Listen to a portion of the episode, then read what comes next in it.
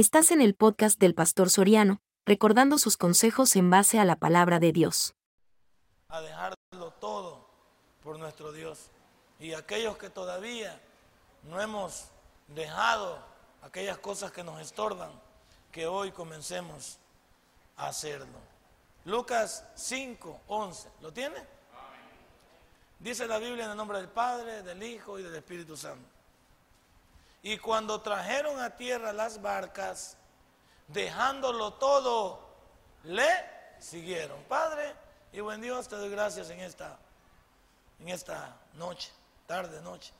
Gracias, mi Dios, por la palabra que va a ser predicada.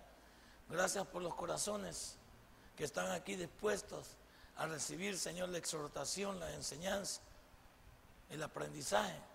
Gracias, porque yo sé que este pueblo Mañana salimos con nuevos brillos a hacer tu voluntad. Y desde hoy nos apartamos para vivir bajo tus estatutos.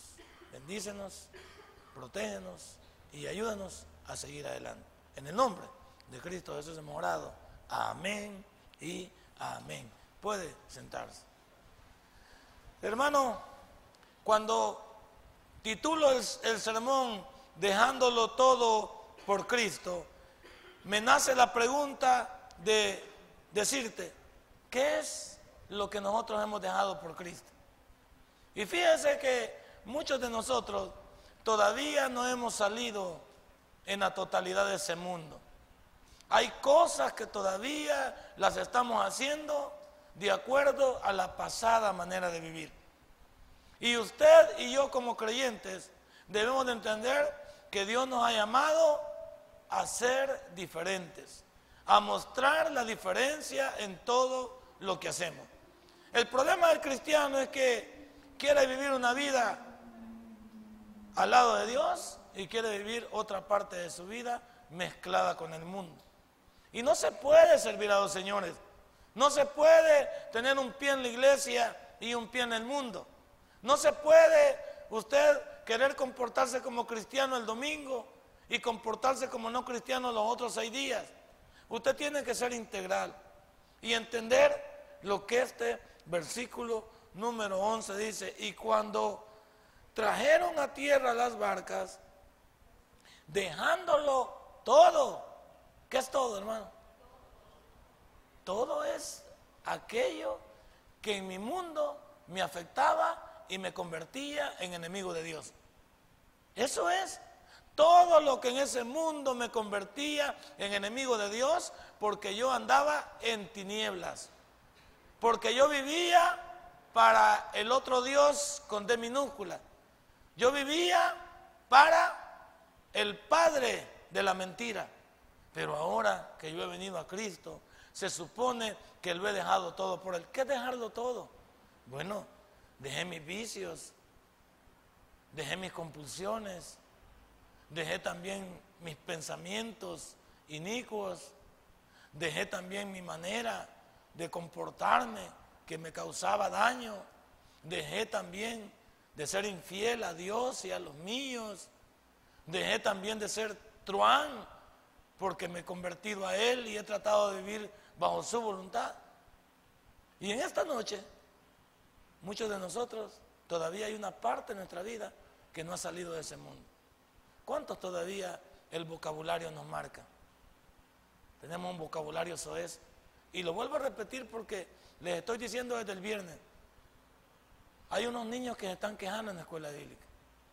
De padres que los están golpeando y los ultrajan. Y el niño no comprende por qué su papá viene al culto. Lo trae a él también para que aprenda. Y cuando lo lleva a la casa, abusa de él, pegándole de una manera mala que es pegarle con los puños a un niño, pegarle en la cara a un niño. No es como que usted tenga un cinto y con ese cinto le peguen a Pompi. Pero hay padres que están castigando a sus hijos de una manera diferente y los están ofendiendo de palabra. ¿Qué cree que dice ese niño en la escuela bíblica? El niño está diciendo, ¿y por qué mi papá se comporta así si va a la iglesia? Le estoy diciendo lo que me están diciendo algunos de los que están oyendo esto ahí en la escuela bíblica. Voy a ir más lejos. Algunos dicen que los que están haciendo esto son líderes de la iglesia. Como yo no estoy sinceramente convencido de qué es esto, porque la persona que me lo dijo no me dio nombre, sino que me dijo que lo averiguara, estoy esperando a ver qué pasa. Porque si son líderes los que están haciendo esto y están, entonces estamos haciendo un daño más grande. Yo pensé que eran ovejas y puede ser que algunos sean ovejas, pero ya que seamos servidores y líderes de la iglesia, estamos a un paso adelante. No podemos estar en eso. ¿Qué me dice de esto que me están diciendo usted? Que un líder le pega a un niño y lo ofenda con palabras oeces. El niño, una de las cualidades que tiene el niño es que no miente.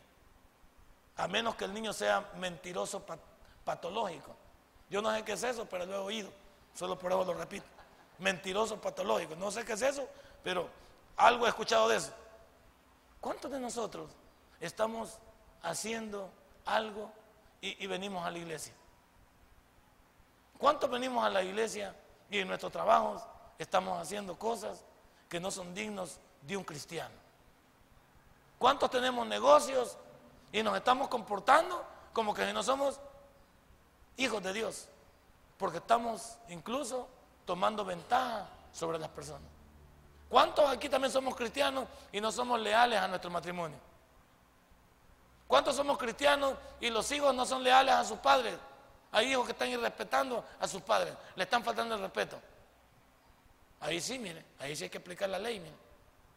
No hay que permitirle que sus hijos sean así, porque sus hijos no están supuestos a amarlo, pero sí a respetarlo. Y lo dijo el Junior hoy en el culto a las 12 del mediodía. Es que los padres no debemos de ganar el amor, pero el respeto, como dijo él, yo con la vida de mi papá no me meto. No estoy de acuerdo con su vida, pero debo respetarlo. Eso es lo que dijo él hoy en la mañana. ¿Qué significa eso? Que muchos de nosotros debemos de dar el paso. ¿Qué es dejarlo todo? Dejarlo todo significa renunciar a mi vieja persona. De modo que si alguno está en Cristo, nueva creación es. Las cosas viejas pasaron. Ya pasaron las cosas viejas. Algunos no. No han pasado las cosas viejas. Algunos todavía, todavía huelemos a mundo. Tenemos tufamonte todavía. También no sé qué es eso, pero usted averigua. Yo lo oí en el mundo también. Pero ¿cuántos de nosotros todavía todavía tenemos situaciones de esa carnalidad que ya teníamos que haberla dejado. Y mire, ¿sabe qué preocupa? Que muchos tengamos 5, 10, 15 años de congregarnos y no hemos cambiado. ¿Qué le pasa a alguno de nosotros que ya tenemos 5, 10 años? Si usted ya, usted ya debería de ser uno, como dice el apóstol Pablo, ya debería de comer carne. Y se ha quedado con lechita todavía.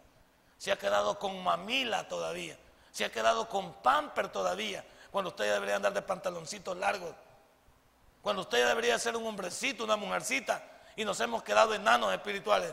¿Por qué no le hemos dejado todo? Porque no estamos convencidos de lo que hemos hecho.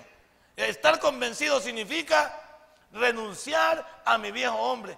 Estos discípulos, mire el versículo número 11, pero yo quiero traerlo en la parte del versículo 1.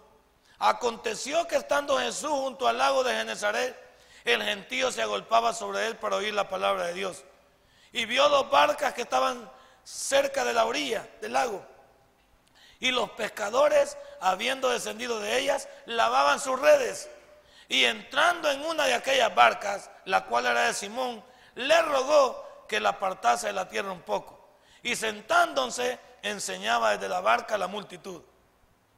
Cuando terminó de hablar, dijo a Simón, boga mar adentro y echad vuestras redes para pescar. Respondiendo Simón le dijo, maestro, toda la noche hemos pescado, trabajando y nada hemos pescado. Mas en tu palabra echaré la red. Y habiendo hecho, encerraron gran cantidad de peces y su red se rompía. Entonces hicieron señas a los compañeros que estaban en, la otra barca para que viniesen a ayudarles y vinieron y llenaron ambas barcas de tal manera que se hundía.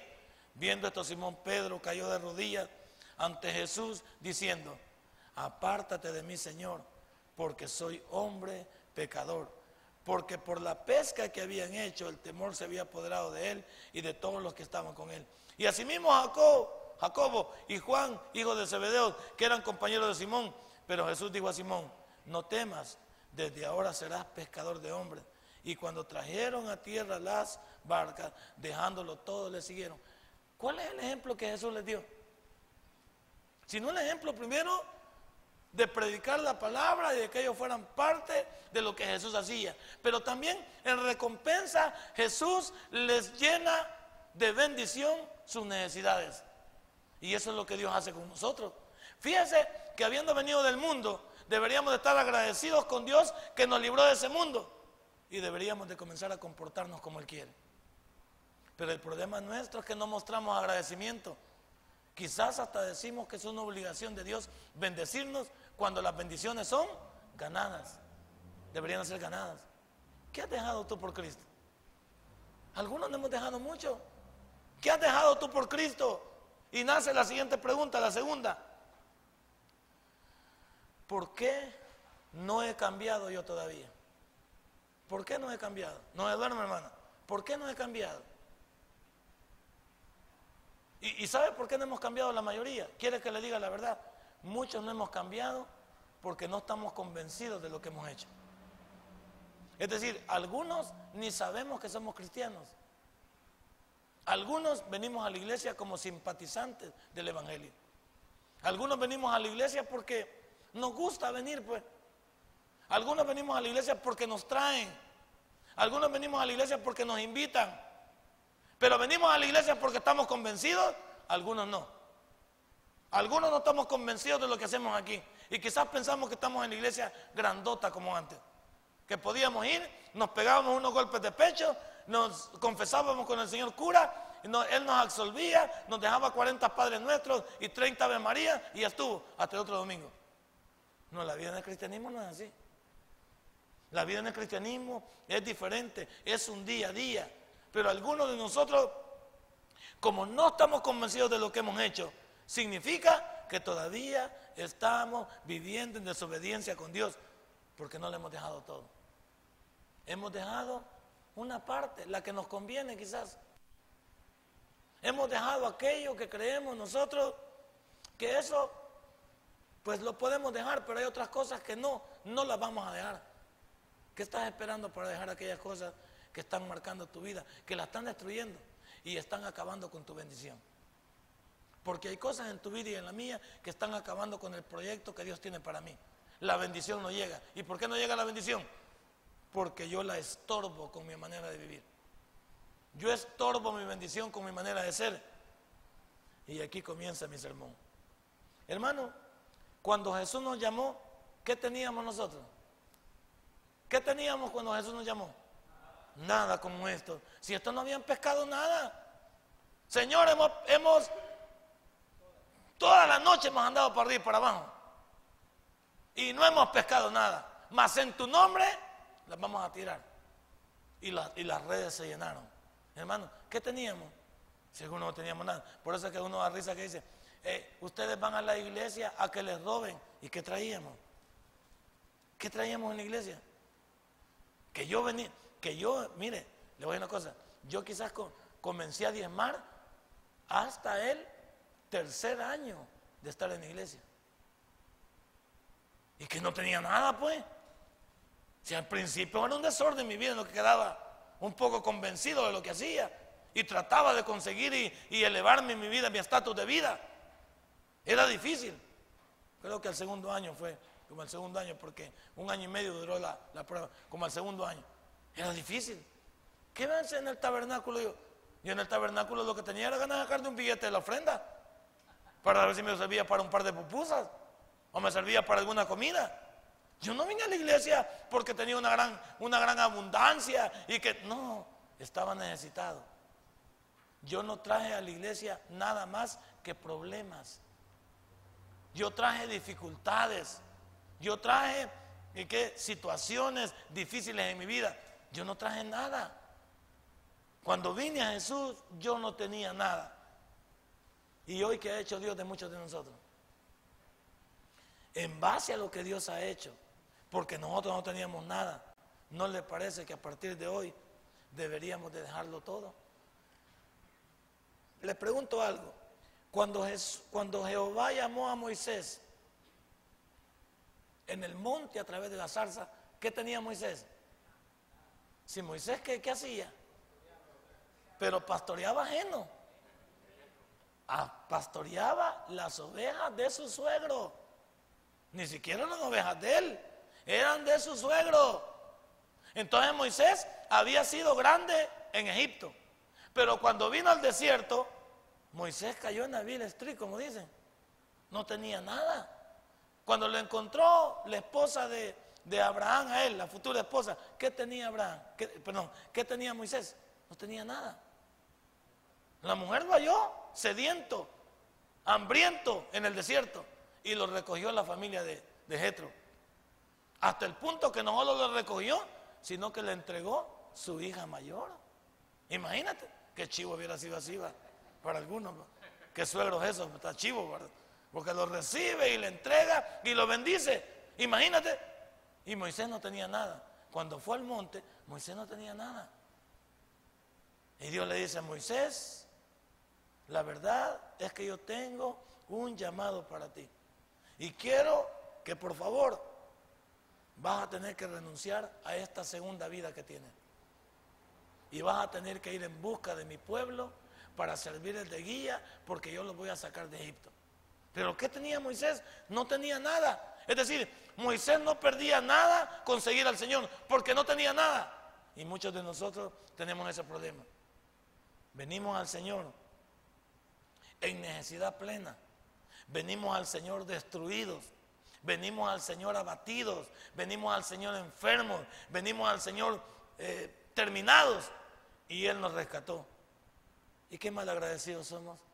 Que Él nos invita a seguirle y nos vamos y celebramos la bendición con el otro. No se quede. Quédese. Quédese. Quédese sirviéndole a Dios. Déjelo todo por Él. Porque mire, lo dejó todo Cristo por nosotros. ¿Qué dejó Cristo? Dejó el cielo para venir a la tierra. Y aquí en la tierra se expuso por usted y por mí a todos los vituperios. Por eso yo tengo la, la sensación plena que Jesús no tiene que mostrarme nada.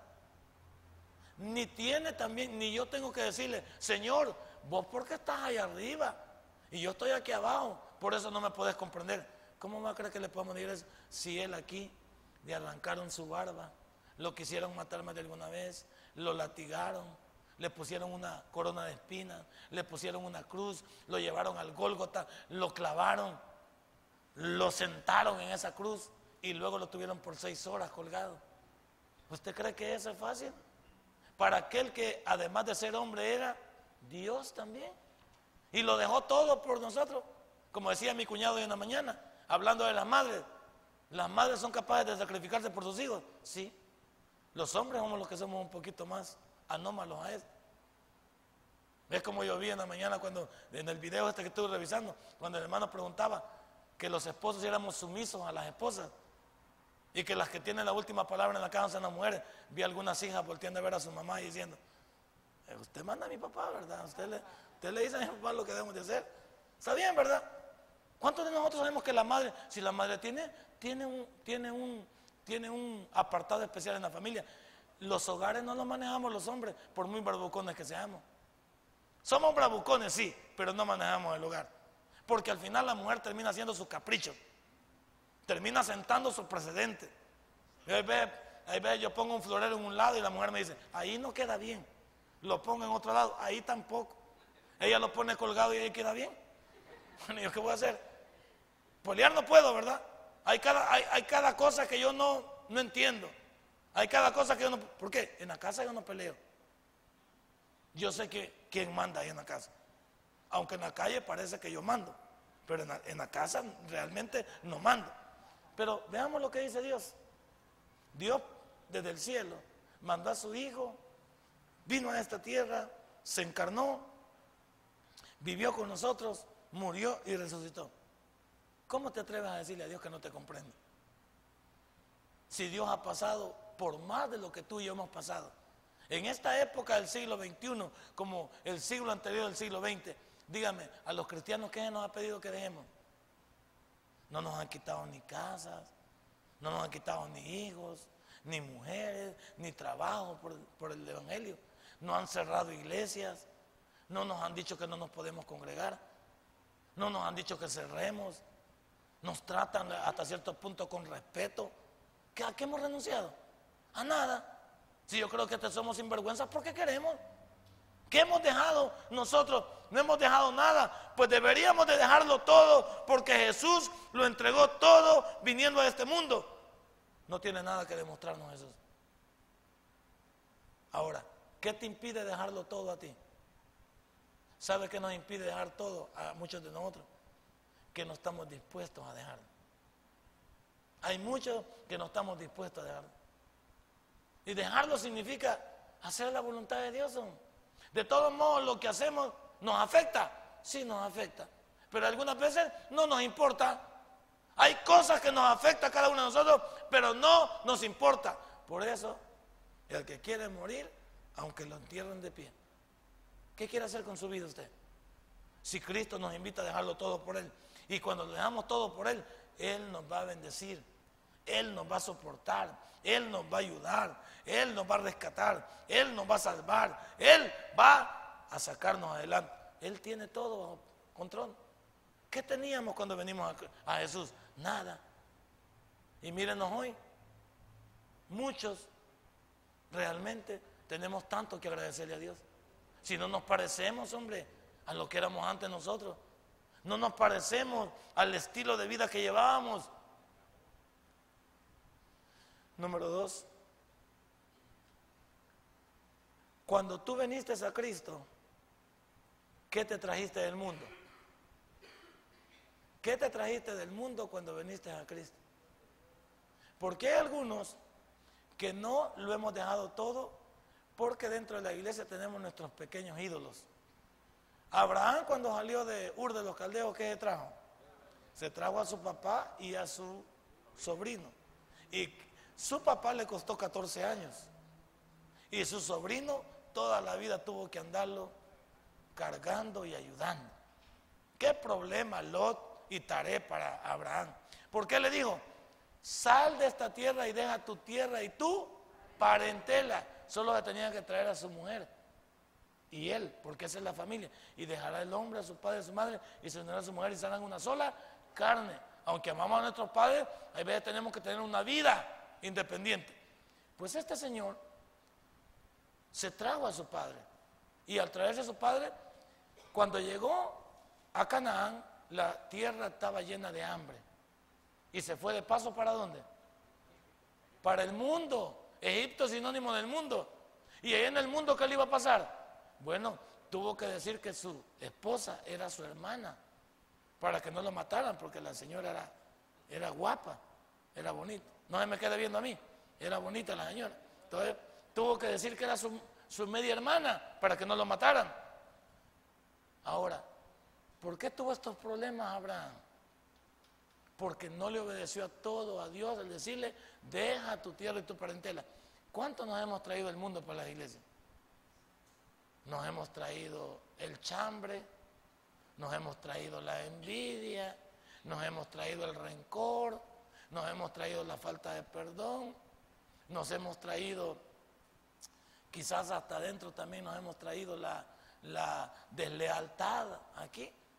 Hay personas que incluso en las iglesias andamos buscando hacerle daño a las ovejas.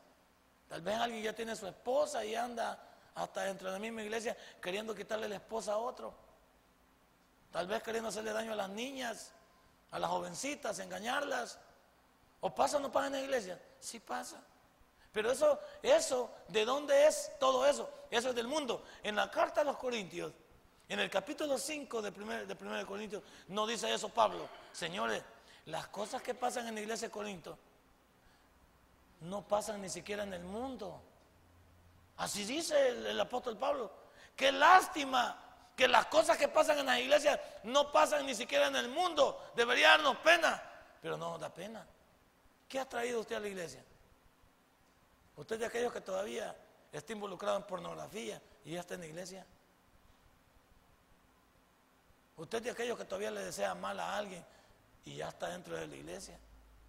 Y casi, cuando, y casi llora cuando cantamos, amémonos de corazón.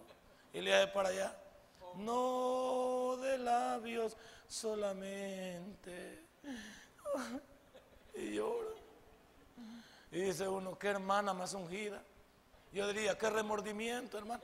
O sea, ¿qué es eso? ¿Qué es eso? Si, se supone que en la iglesia nosotros ya tenemos que ser diferentes. Que otro sea, a usted no le importa que otro sea, le pregunto a usted. Porque para que cambiemos todos, no debemos de pedirle a los demás que cambien, cambiemos nosotros. ¿Qué le parece si, si comenzáramos? Porque en la iglesia tuviéramos un mismo sentir, pero lo demostráramos. No necesitamos llevarnos bien todos, pero necesitamos ser hermanos en Cristo y, y, ¿qué? y apoyarnos. ¿Por qué necesitamos ser insensibles al dolor ajeno? ¿Por qué necesitamos ser insensibles a la necesidad de los demás? ¿Por qué necesitamos ser insensibles también a lo que a otros les pasa? Y no decimos que hemos venido a la iglesia y lo hemos dejado todo. ¿Quiénes deberían de ser malos? Los del mundo. ¿Quiénes deberían de ser desamorados? Los del mundo. ¿Quiénes deberían de ser malvados? Los del mundo. Pero los de la iglesia deberíamos de ser nuevas criaturas. ¿Qué nos hemos traído también a la iglesia? Nos hemos traído modas. ¿Cuántas hermanas vienen en licras a la iglesia? Imagínense el licras. Es un pecado visual para mí. Yo de primer lugar de pastor, es un pecado visual para mí. Yo cuando veo entrar muchachas este, bien pegadas y bien, yo me pongo mal pues, porque le digo, Satanás, vete de aquí. no, nada que Me pongo mal, ¿por qué? Porque, porque nosotros todavía queremos, ¿a quién queremos impresionar en la iglesia?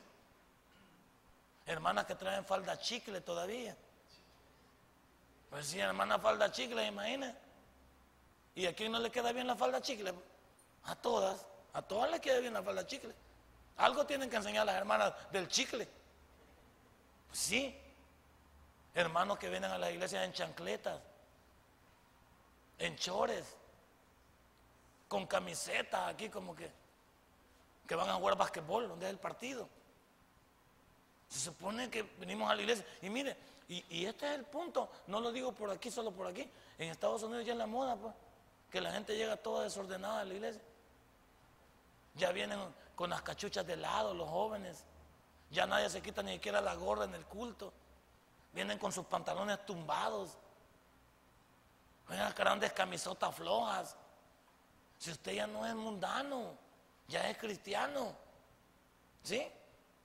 Hombres que cortan las cejas. Ah, no, no me visto todavía. Sí, o sea, usted ya no, ya no por cualquier parecido por la conciencia. Algunos que no, no entendemos, pues. Si, ya estamos, hermanas que vienen en minifalda, se sientan ahí, ¿cómo pues? Y va a jalarse, pues ya no les da, ¿y cómo? Si solo compraron qué? Un cuarto de yarda para la falda. Ya no quería compraron la yarda completa. ¿Qué le pasa? Si nosotros ya no somos mundanos. Usted imagine, usted, el, el niño que lloró y usted que lo pellizca. Y pasa por los hombres también. Los hombres debemos también de ser ordenados en nuestra vida. ¿Por qué? Porque ya deberíamos de haber dejado las cosas del mundo. Ya no somos mundanos, somos cristianos. Y ese fue el problema de Abraham. Se trajo a Tare y a Lot. ¿Y qué, qué problema le dio Lot a Abraham? Si casi era el tata de él, pues. Para andarlo sacando de Sodoma y Gomorra, pues. Han. No, hermano usted y yo, abandona el mundo completamente. Dígale a Dios, mundo cruel, dígale. Ya no, no, no. Esos hermanos que todavía vamos a y nos echamos las polarizadas. ¿Cuántos hermanos toman cerveza aquí todavía? Ya no, hermanos. Ya no. ¿Cuántos hermanos todavía se echan sus cigarritos para la digestión? Ya no, hermanos. Y hermanas que hay también bolas y fumonas también. Hay hermanas bolas y fumonas. A una hermana ya se le ve peor eso. Hermanas bolas y fumonas. Ya se le ve mal. No, ya no somos de eso. Ya no, ya no somos parte. ¿Por qué? Porque cada quien ya sabemos que en el mundo no nos dio resultado eso. Los que hemos tomado en el mundo, ya sabemos lo que eso nos ocasiona. ¿O no? Los que hemos tomado decimos, ya bolos, no reaccionamos lo mismo, ¿sí o no? Ya bolos no reaccionamos lo mismo. Ya somos bolos peleoneros algunos. Algunos bolos fantasiosos. Algunos bolos problemáticos. No, usted y yo ya no somos parte. Hermano, nosotros también ya no andamos buscando comprar billetes de lotería. ¿Cuántos hermanos compran billetes de lotería todavía? Compran lotín. Hermano, usted ya no depende del horóscopo. ¿Cuántos compran el periódico y lo primero que hacen es ver el horóscopo? Pero el proverbio no lo han leído. Pero el horóscopo sí lo leen. Les encanta leer cartas amarillas en la prensa gráfica y el proverbio no lo leemos. ¿De quién dependemos? Pues? Nos encanta ver la telenovela, pero no nos encanta posesionarnos sobre lo que edifica. ¿Qué nos hemos traído? ¿Qué hemos traído a las iglesias? A las iglesias hemos traído toda esa parte, toda esa mercadotecnia del mundo, la hemos traído para la iglesia. Hoy no ve que nuestros artistas cristianos no se diferencian de los, de los que son del mundo. Me da tristeza ver nuestros canales de, nuestros canales de, televisión cristiana. El artista está vestido con, camiseta de deportiva y con la cachucha para atrás tumbado y haciéndole y va de para allá y túngara, túngara. No, hombre, ¿qué es eso, pues?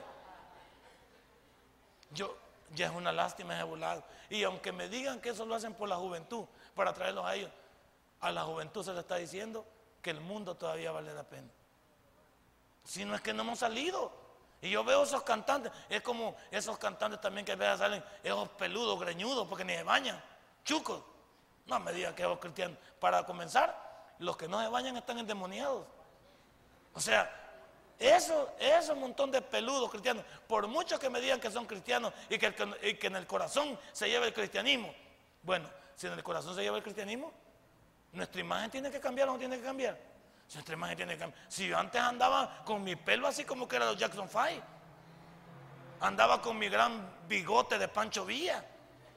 A mí me gustaba andar así, pues, según yo me miraba bonito. Ahí andaba yo con, mi, con mis cosas.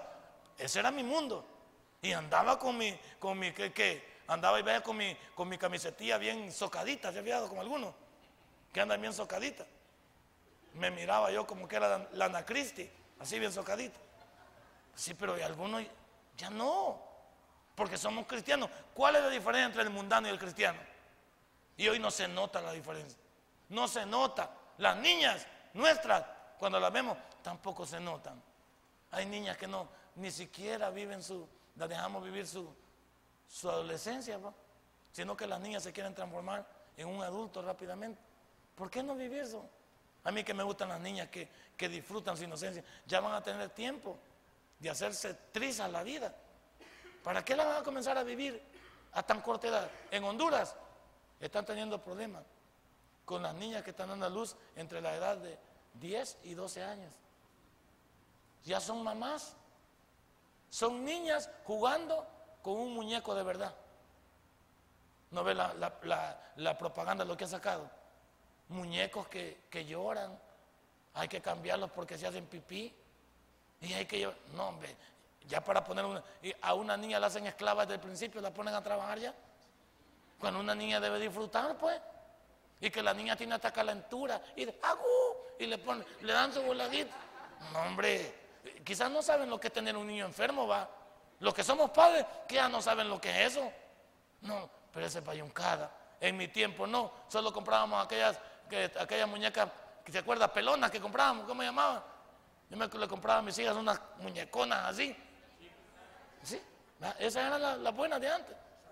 Y, las vestíamos tipo la chilindrina, a ellas con sus colitas y todo, y sus, y sus vestiditos largos y todo. Hoy no, hoy desde chiquita las niñas les ponen volados socaditos, va.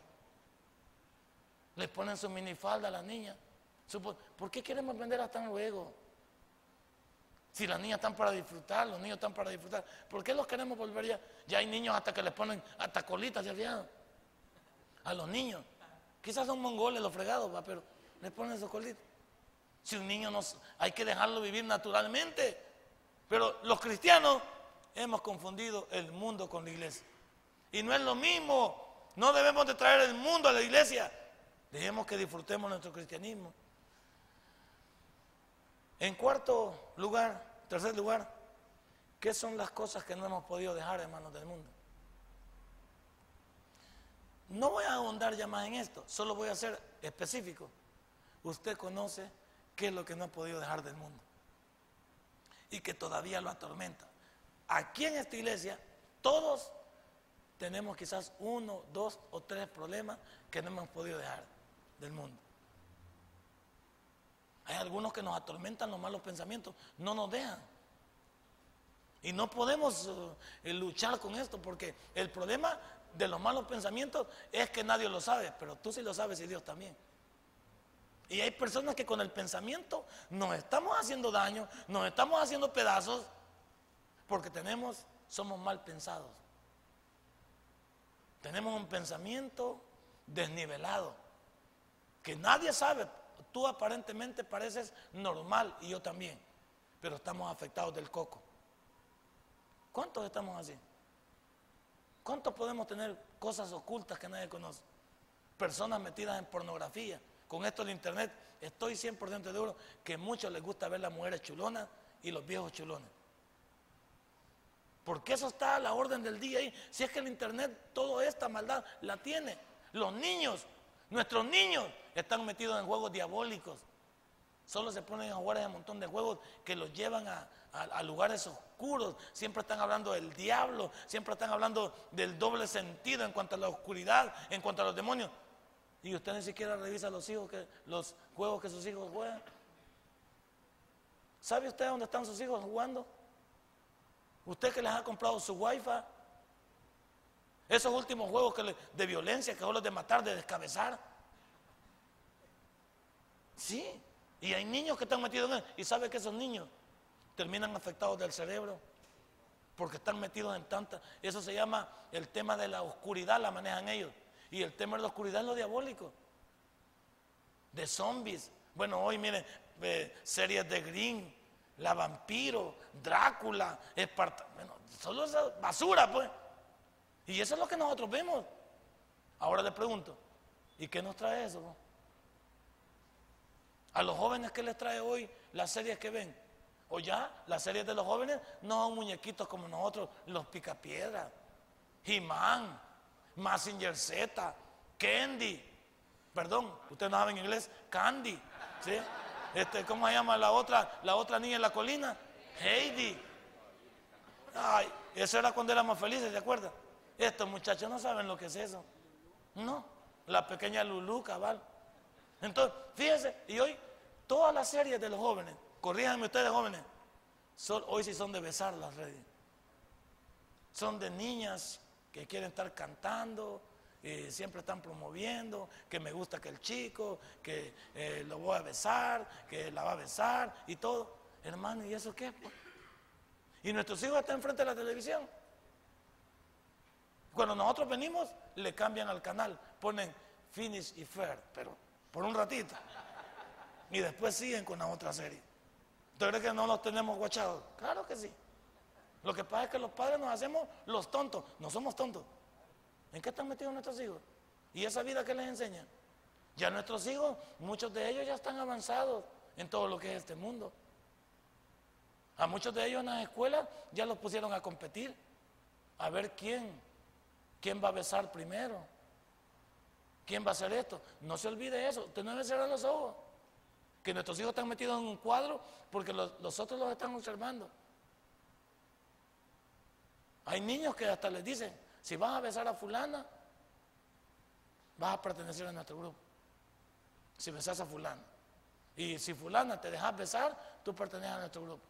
Hay veces hasta las jovencitas se dictan con quién, con quién se van a hacer la fechoría. ¿En qué están metidos nuestros hijos? ¿Y todo por qué? Porque tampoco nosotros estamos haciendo nada. Por eso le puse aquí, que son las cosas que no podemos dejar. Y ahí, hoy la iglesia está marcada por el desorden. Bueno, le digo que en los mismos colegios los niños hoy son mal hablados, mal criados, y están en colegios cristianos. Y es que no importa que estén en colegios cristianos, es que el cristianismo no comienza en las escuelas. ¿Dónde comienza? Al niño se le nota cuando es cristiano, cuando el niño sus padres lo hacen practicar el cristianismo. Por eso hay algunos de nuestros niños que parecen estúpidos. Porque están en un mundo diferente. Es un mundo, por eso algunos pueden decir, ese bicho es dundo. Sí, porque ese bicho no es mundano, no está metido en la mundanalidad. Está todavía metido en un cuadro. Entonces, claro, al degenerado, al pervertido, ese niño no le, no le favorece. ¿Qué dice una niña? Una niña con un niño como ese. Eh, bicho espamado. Sí, porque la bichita ya es malacate. Entonces necesito otro malacate para que sea igual que el cuadro de ella. Entonces cuando vi un pamado, eh, bicho espamado. Sí, así es. Porque el bicho no está todavía mundano a la y potencia. Es un peligro y es una ventaja a la vez. Es un peligro porque es flanco de todos los malos. Pero es una ventaja porque no se meterá en muchos problemas. ¿Cómo son sus hijos? ¿Los conoce usted? ¿Habla con ellos usted? ¿De alguna manera sabe qué andan haciendo sus hijos? No cierre los ojos. Hay padres que creen que saben lo que sus hijos son. Y un padre nunca termina de conocer a sus hijos. Si no mírese usted, mírese yo. Delante de nuestros padres, ¿cómo éramos nosotros? Pues bien portados. ¿Qué hemos dejado entonces? ¿Qué nos ha costado dejar? A muchos de nosotros nos está costando dejar nuestra pasada manera de vivir. Ahora, el requisito para dejarlo todo, ¿qué crees que es? Número uno, el requisito, no se duerme hermano, el requisito para dejarlo todo es entregarme integralmente a Dios. ¿Qué es, ¿Qué es entregarme integralmente a Dios? Es amar a Dios con toda mi mente, con todo mi cuerpo, con toda mi alma y con todo mi ser. Eso es entregarme integralmente a Dios. Decirle, Señor, renuncio a mi cuerpo y tú llevas la batuta de él. Y eso cuesta. Porque uno que ha sido mundano, cuesta renunciar a aquellas cosas que en realidad le han afectado. Yo le he encontrado el estilo, quizás yo se lo aprendí al pastor general algunas veces que dijo eso, que uno cuando tiene problemas y viene del mundo, tiene que aprender a bloquearse. Hay cosas, yo a veces digo, esto no lo debo mirar, esto no lo debo mirar, eso no es mío, no me pertenece, eso no, yo me bloqueo mentalmente. Yo me comienzo a dar terapia yo mismo. Porque si yo conozco mi problema, yo debo de tratar de decirle a la mente, a bloquear a mi mente, a llevarla donde yo quiero. Porque la mente me va a llevar donde ella quiere. Y la mente me lleva a la pasada manera de vivir. Entonces yo cuando tengo un problema, debo de comenzar a terapiarme. Hay cosas que digo, eso no lo debo pensar porque no es digno de un pastor. Me debe dar pena. Inmediatamente el Espíritu Santo me hace caer el 20. Esas cosas no debería yo ni siquiera pensarlas porque no son dignos de un hijo de Dios. ¿Usted se está qué? Se está retroalimentando. Pero aquellos que, que se creen fuertes, esos son los primeros en caer. Porque la Biblia dice, mire que el que piensa estar, mire que no, caiga. No se cree invencible usted. Ese es el problema de los cristianos esos que se la llevan, de, se la pican de fuerte. Cuando se desmadran ya no se vuelven a parar. Porque quedan tan culpables de los que hacen. No. Yo soy de la persona que desde que madrugo y voy por la calle me auto. Y mira que me cuesta. Mira que me cuesta porque yo tengo un carácter fuerte. A mí no me gusta que, la gente me pase llevando. Estoy acostumbrado a andar a la defensiva. Soy una persona que, si alguien me dice algo, pues sería capaz de, de contestarle. Pues basado en que me conozco, entonces tengo que trabajar en el mío. Tengo que trabajar en el mío. Yo soy una persona difícil de tratar. Algunos de ustedes dicen, no, es que el pastor es bien chévere. Fíjese que no. El pastor también tiene sus, tiene sus cosas. Usted, ay, que yo quisiera vivir con el pastor. Ni un día viviría conmigo. No porque yo sea malcriado, yo soy muy exigente, soy muy piloso, tengo mis temas en la cabeza. Solo para comer tiene un problema conmigo usted. Porque yo no me como cualquier cosa. La señora tiene problemas conmigo. A veces ella me quiere meter, no, no me lo voy a comer. A mí me haces huevitos picados y hacémelos con tomatillo. Y no me le eches chile verde, no me gusta. No me le eches chile verde. hay veces, le digo yo, ¿y este pan con, con pollo? ¿Por qué me le echaste mayonesa? Perdón, ¿por qué me le echaste pepinesa? A mí me gusta la mayonesa. Ese pan no me lo voy a comer. ¿Usted viviría conmigo? No, no, ¿verdad? Yo le digo, hija, ya nos vamos a acostar. Y si ya nos va a acostar, saco el chilillo. Ah, no, no, no, yo tengo mi carácter, tengo mi problema. Entonces lucho con estas cosas. Es un día a día que yo voy. Usted me saluda y Dios le bendiga, hermano. Así, amén. Y le sonrío y le digo, gloria a Dios, hermano. el pastor es, una, es un ángel de Dios. Pues ni tanto así, ¿verdad? En mi casa con mis hijos soy fuerte, soy golpeador, hablo, hablo con carácter. Yo digo una cosa y, y se tiene que cumplir ahí. Porque ahí vive Hitler. Ahí vive y él, él es el que domina. Tengo mis temas, tengo mi pila. Entonces, ¿qué, ¿qué pasa? Yo lucho con mis cosas. Lucho en la calle. Lucho con mis pensamientos. Solo le he dado un tic nada más. No le contaba la otra parte. Pero yo lucho con... ¿Por qué? Porque soy un cristiano. Pero cuando uno lo va logrando, mire, qué lindo es que de tanto luchar, uno aprende de alguna manera a dominar algunas cosas. Y a, una persona menos pecadora y a ser una persona que se meta en menos problemas solamente porque así es. Usted aprende. Usted, o usted no se conoce también. Usted se conoce sus problemas. Hay algunos que se ven humildes aquí, pero no son tan humildes. Ya conociéndolos, pues ya diríamos, usted dice, pues yo no sabía que el pastor era así, ni yo sé cómo usted también. O sea, estamos iguales. Entonces, ¿qué significa?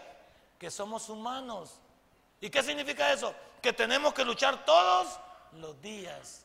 Carácter, que luchar con las compulsiones, con los malos pensamientos, con las cosas que tira la mente, todos los días. Eso no, eso no, eso no es de Dios, yo soy un hijo de Dios, yo soy un pastor, aquí, ahí vamos terapia, ahí vamos caminando, vamos luchando. Y hay veces no da pena de las regadas que hacemos. Hay veces nos ponemos a pensar, no tenía que haber hablado así, no tenía que haber... Eso es un cristiano. Un cristiano que lo deja todo es aquel que se avergüenza de aquellas cosas que van en contra de su maestro. Cierra su Biblia. Usted y yo estamos supuestos a dejarlo todo. Y es que nuestro Salvador nos dice, venid a mí los que estáis cargados y trabajados, que yo os haré descansar. Deje que el Señor lo ayude porque solos no vamos a poder. Deje que el Señor nos ayude, porque sin su ayuda no vamos a llegar a ningún lado. Recuerde, en Cristo somos más que vencedores. Denle un fuerte aplauso a nuestro. Padre, buen Dios, te damos gracias esta noche. Gracias porque lo vamos a dejar todo por ti. Gracias porque ya no vamos a luchar solos, ya no vamos a caminar solos. Tú vas a ayudarnos. Tú vas a bendecirnos. Tú vas a sacarnos adelante. Señor, que cada una de las cosas que hagamos, que tengamos en nuestra vida, sean parte de un cristianismo, de un cristianismo del cual tú estés orgulloso. Bendice nuestras vidas, nuestros corazones, bendice nuestras familias y ayúdanos a decir no y ayúdanos a comportarnos como verdaderos hijos tuyos.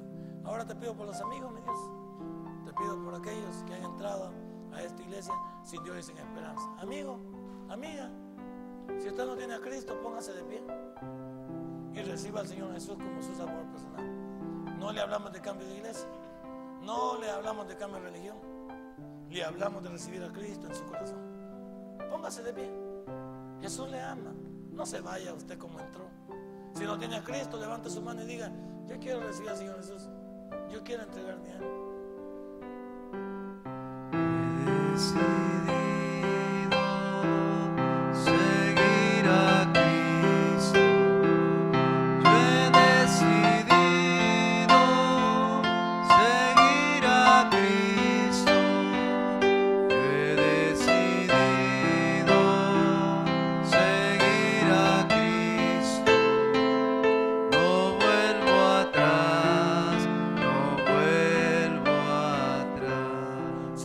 gracias. Gracias por este día. Señor, gracias porque nos retiramos para la casa. Hoy no vamos a tener administración de fe, Señor. Pero seguimos adorándote en espíritu y en verdad. Nos vamos para la casa a descansar. Y Señor, que tengamos presidente esta noche. Que no haya una segunda vuelta para que ya no siga este lío. Los paraños tengan a la persona idónea para los próximos cinco años. Y que ojalá que esa persona pueda abrir tu palabra, pueda leer la Biblia y dejarse impresionar por ella. Gracias, mi Dios, te damos por esta iglesia y todas sus ovejas. Que tú nos lleves a nuestro trabajo mañana, a nuestros negocios, a nuestros estudios y podamos dar lo mejor de nuestra vida. Protégenos de cualquier caso fortuito, de cualquier temblor, de cualquier accidente, de cualquier terremoto, que viajemos en el hueco de tu mano. En el nombre de Cristo Jesús hemos orado. Amén y amén. Un fuerte aplauso. Dios les bendiga. Váyase para la casa tranquilo, no anden en la calle. Recuerde que ya van a dar las instrucciones. Por favor, váyase para su casa, vea la televisión. Y luego, mañana, en la torre de oración. No va a haber, no va a haber administración de fe. Nos vemos el jueves. Bendiciones. Si este mensaje ha impactado tu vida, puedes visitarnos y también puedes buscarnos en Facebook como Tabernáculo Ciudad Merliot. Sigue con nosotros con el siguiente podcast.